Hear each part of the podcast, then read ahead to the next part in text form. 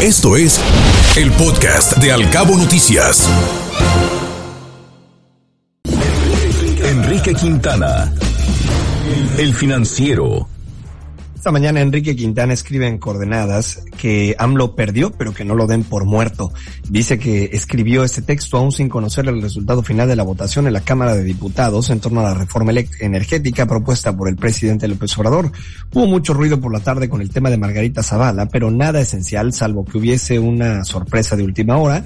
Lo más probable es que no se haya logrado reunir el número de votos suficientes para obtener la mayoría calificada y aprobar la reforma. Esto quiere decir que por lo pronto esta propuesta de reforma habrá quedado archivada. El presidente señaló hace algunos días que en caso de que se rechazara la reforma constitucional, tomaría la iniciativa de mandar de inmediato la reforma a la ley minera, con objeto de asegurar que el litio quede en manos del Estado. Incluso señaló que ya ha firmado esa iniciativa. Como en otros casos, para el presidente lo más importante no son los hechos, sino cómo se cuenten, es decir, la narrativa. Es el caso de la reforma a esta ley. Actualmente el artículo 27 de la Constitución le da el, al Estado la propiedad de los recursos del subsuelo. Una empresa minera solo puede operar en caso de recibir una concesión. Si la decisión del gobierno federal es no otorgar más concesiones de litio a empresas privadas, basta con negarlas. No es necesario reformar ninguna ley. Pero para realizar un control de daños por la derrota en el intento de la reforma constitucional necesita generar la apariencia de que ganó con el cambio a la ley minera. AMLO es un mago en generar esa percepción al margen de cuál sea la realidad. Claro, se puede afirmar que si hay un cambio de gobierno en el futuro, la reforma a la ley garantizaría que no cambia esta política. Sin embargo, así como ahora se pretende reformar la ley minera, si Morena perdiera la mayoría absoluta en el futuro, también se podría volver a reformar para que se puedan otorgar concesiones de litio. La narrativa, como aquí le comentamos, también fue clave en el caso de la decisión de la Corte respecto a la reforma a la ley de la industria eléctrica. La verdad pura y dura es que allí también el presidente perdió. Emilio Álvarez y Casa, del Grupo Plural de Senadores, uno de los que interpusieron la demanda de inconstitucionalidad que se discutió, han reclamado la forma de la votación realizada. Desde el día en el que esta ocurrió, le comentamos en este espacio que al dividirse la votación se impidió que fuera declarada inconstitucional la reforma a la ley. Solo por eso. El cuestionamiento del senador Álvarez y Casa declarar eh, señala que de acuerdo con la Constitución, las reformas a la ley tienen que declararse inconstitucionales, ya que hubo ocho ministros que así lo consideraron, incluyendo a Alfredo Gutiérrez Ortiz Mena, en su caso debido a consideraciones en materia ambiental, y Juan Luis González Alcántara, en su caso por consideraciones relativas a la competencia económica. Pero quien imagine que López Obrador va al desastre por estos resultados no lo conoce bien. Es el político que cuenta con los mejores reflejos para responder a situaciones adversas. No tenemos certeza de qué vendrá, pero si dan por muerto a AMLO en el terreno político, la oposición puede llevarse sorpresas muy desagradables. El Universal. Esta mañana escribe León Krause y nos cuenta que una vez terminada la consulta de revocación y con un puñado de votaciones en puerta este año, el siguiente gran umbral para la democracia mexicana será la elección presidencial del 2024. Si todo camina como es debido a esas fechas, dentro de dos años estaremos conversando, dijo León Krause sobre los preparativos para el primer debate que organizará el INE y ya tendremos al menos un par de meses con candidatos presidenciales definidos. Por eso, aunque la sucesión no está a la vuelta de la esquina, los tiempos invitan a una reflexión. Trascendió. Milenio.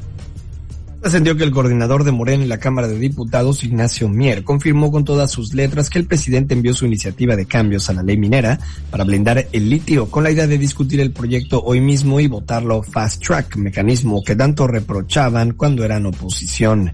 El litio, argumentó, es el futuro de la humanidad. También trascendió que la jefa de gobierno Claudia Sheinbaum se puso en plan didáctico y mientras transcurría la discusión en San Lázaro, ella tuiteó que en 1960 López Mateos nacionalizó la industria eléctrica porque las transnacionales no ayudaban al desarrollo nacional. La reforma de 2013 entregó la industria eléctrica nuevamente a esas empresas y hoy se propone fortalecer a CFE y limitar a la empresa privada solo al 46%.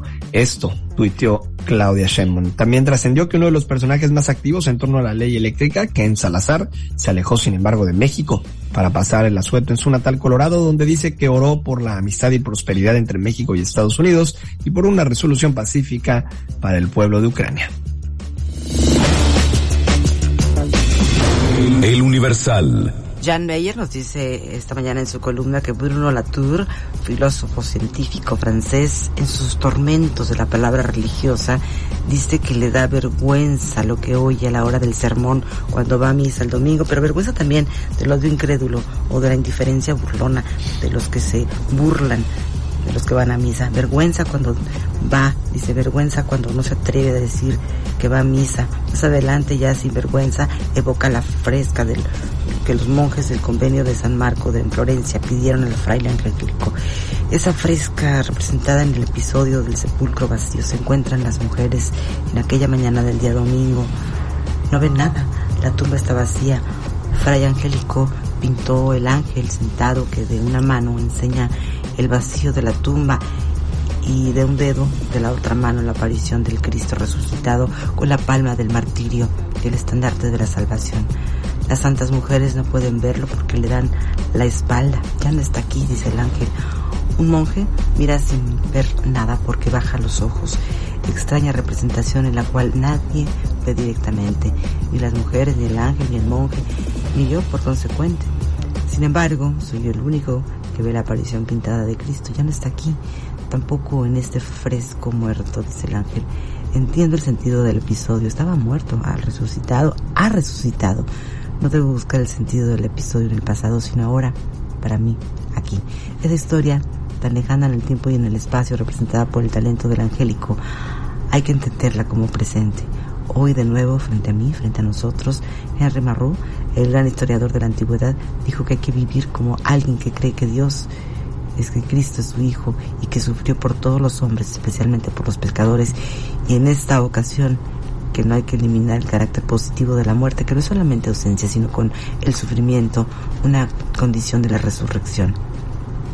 Él murió, pero ha resucitado. Frentes políticos. Excelsior. Mañana en Excelsior, la discusión de la reforma eléctrica en la Cámara de Diputados fue un largo e interrumpido discurso en pro y en contra con posiciones irreconciliables. Morena exigió que Margarita Zavala se excusara de votar por beneficiarse de 8 millones de pesos de una filial de Iberdrola. Pidió lo mismo por Edna Díaz, gritos que impedían escuchar a los oradores de la oposición. El presidente de la mesa llamando constantemente al orden, un receso tras otro, exhortos, de todo hubo en la sesión histórica. Todo apuntaba desde hacía tiempo que la iniciativa presidencial no alcanzarían los votos. La pregunta es por qué pese a eso se empeñaron en votarla quizá porque aún perdiendo también ganan. Más información en estos frentes políticos. El diputado federal por Campeche, Carlos Aiza Damas, aseguró que votará a favor de la reforma eléctrica y no solo eso, también cambió de colores. Él, hasta la semana anterior, diputado priista rebelde, se unió a la bancada de Morena. Durante su conclave en un hotel de la Ciudad de México, el coordinador de Morena, Ignacio Mier, presentó a Carlos Aiza como su nuevo integrante. Aiza Damas, otrora diputado del PRI, fue presentado por la bancada del grupo parlamentario de Morena.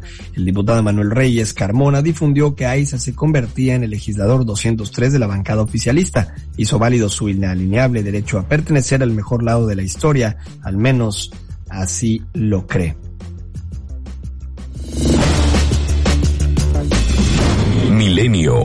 Ricardo Rafael nos cuenta esta mañana en su columna Política Zoom nos dice que el Pleno de la Suprema Corte de Justicia cometió un error, sumó incorrectamente los votos que había respecto a la inconstitucionalidad de la ley de la industria eléctrica.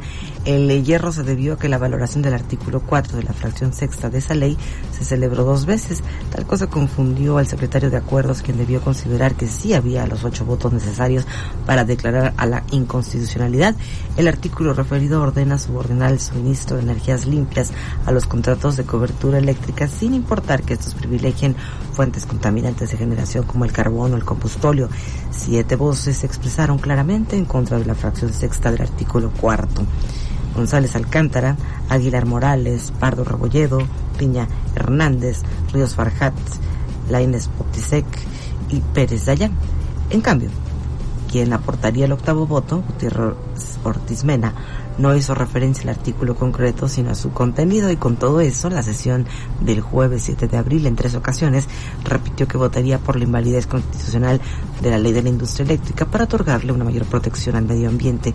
Confundido por la última intervención de González Alcántara, Rafael Coello o Coelho secretario de Acuerdos del Pleno erradamente pospuso que no se habían alcanzado los ocho votos necesarios para declarar inconstitucional la supervisión de las energías limpias. Este traspié puede corregirse cuando se ponga a consideración del Pleno y el engrose que contendrá la resolución emitida y el conteo respectivo de los votos. Únicamente se necesitaría una mayoría de seis votos para provocar una última ronda que permita precisar el sentido de los argumentos de cada integrante respecto a este tema central de la ley de la industria eléctrica. Si los razonamientos conservan el sentido expresado en la sesión anterior, la inconstitucionalidad de esta ley será ratificada. Escuche Al Cabo Noticias de 7 a 9 de la mañana con la información más importante de los cabos, México y el mundo por Cabo Mil Radio 96.3. Siempre contigo.